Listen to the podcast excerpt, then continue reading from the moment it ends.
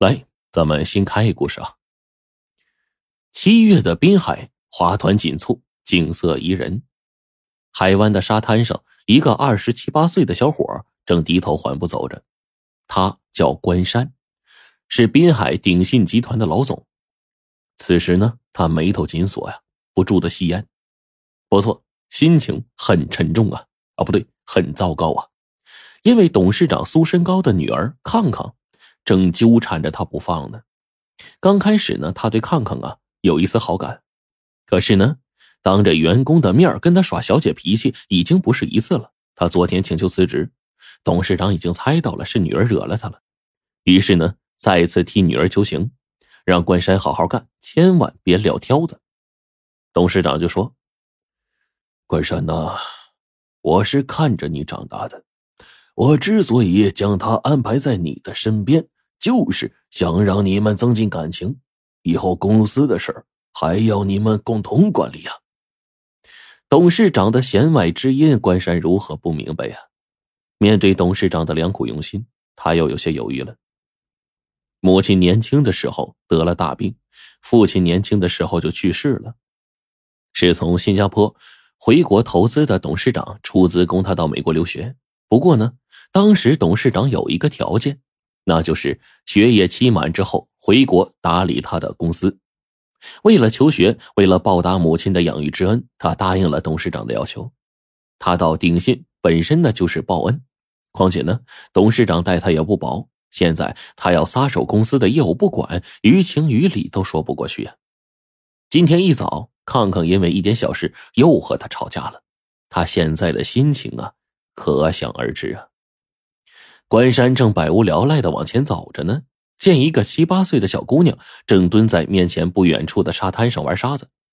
这小姑娘啊，玩的特别开心，特别投入。关山也蹲下身子跟着小姑娘一起玩。小姑娘和关山正玩的开心呢，忽然有人就喊：“红英啊，红英啊，你在哪儿啊？”小女孩听见有人喊她，站起来就喊：“妈，我在这儿呢。”这关山抬头一看。一个二十多岁、长发飘飘的女人跑过来，一把搂住女儿啊，哭了：“红英啊，你怎么跑到这儿来了？妈都快急死了。”这女孩啊，就搂着妈妈，指着关山，高兴的说：“妈妈，我和这个叔叔玩的可高兴了。”女人就感激的看了关山一眼：“谢谢你啊，我在更衣室换衣服，没想到他跑到这儿来了。”女人将红英抱在怀里。哎呀，这女人太漂亮了，有一种超凡脱俗的美。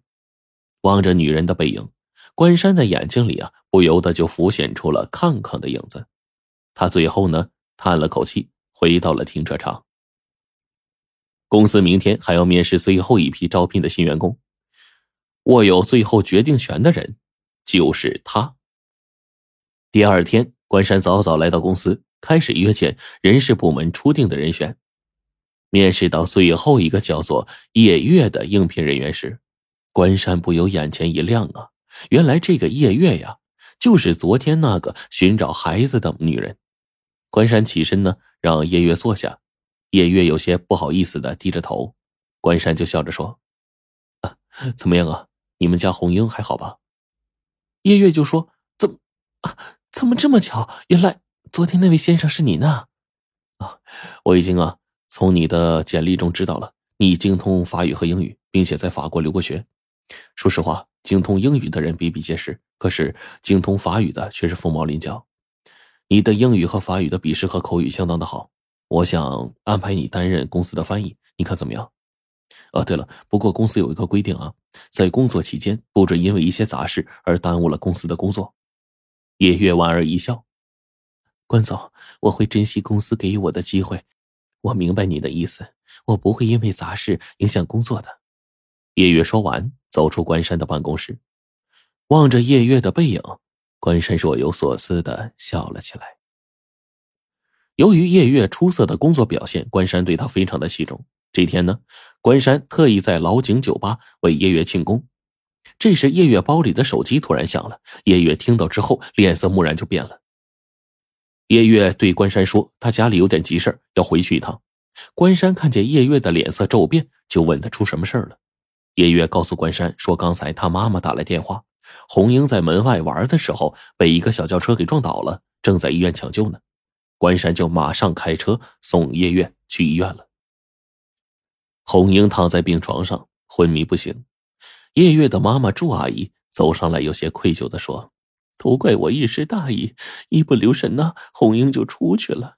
医生说她脱离危险了，只是处于昏迷当中。”叶月脸上的眼泪就抑制不住的滚下来，他一下子扑到红英的面前，用手轻轻的抚摸着孩子的额头。红英，你知道吗？你就是妈妈的天哪！你要是有个三长两短，妈也不活了。关山安慰了叶月一会儿，开车就回去了。临走的时候呢，关山批假让爷爷呀在医院照顾红英。第二天，关山早早的上班，安排好了公司一天的工作。就买了一个漂亮的布娃娃，驱车来看望红英了。红英已经醒了，爷爷就说：“红英啊，过几天就可以出院了，不过还需住院观察几天。”关山把布娃娃递到红英床前，红英对他甜甜的笑了。关山就关切的问：“哎，爷爷，通知你爱人了吗？”“我爱人。”叶月微微一愣，随后不置可否的笑了笑。他没有正面回答关山的问题，只是说。关总，红英需要一些换洗的衣服，我现在抽不开身。如果您方便，能去我家一趟吗？您走后，我给我妈打电话。按照叶月告诉的地址，关山很快就按响了叶月家的门铃。叶月的妈妈朱阿姨啊，已经接到女儿电话了，热情的让关山进到了客厅里。关山就问朱阿姨：“红英出了这么大事儿，怎么不见叶月的爱人呢？”哎呦，关总啊，你误会了，我们家叶月呀还没男朋友呢。哎，这都怪她自己呀。原来叶月还是一个单身的姑娘呢。朱阿姨呢见关山呐如堕无里雾中的样子，就说：“关总啊，叶月就是心眼好，好好的一个姑娘，凭空捡来一个女儿，知道内情的说他脑子发热做了傻事不知道内情的呀，哎呦。”说什么难听的话都有。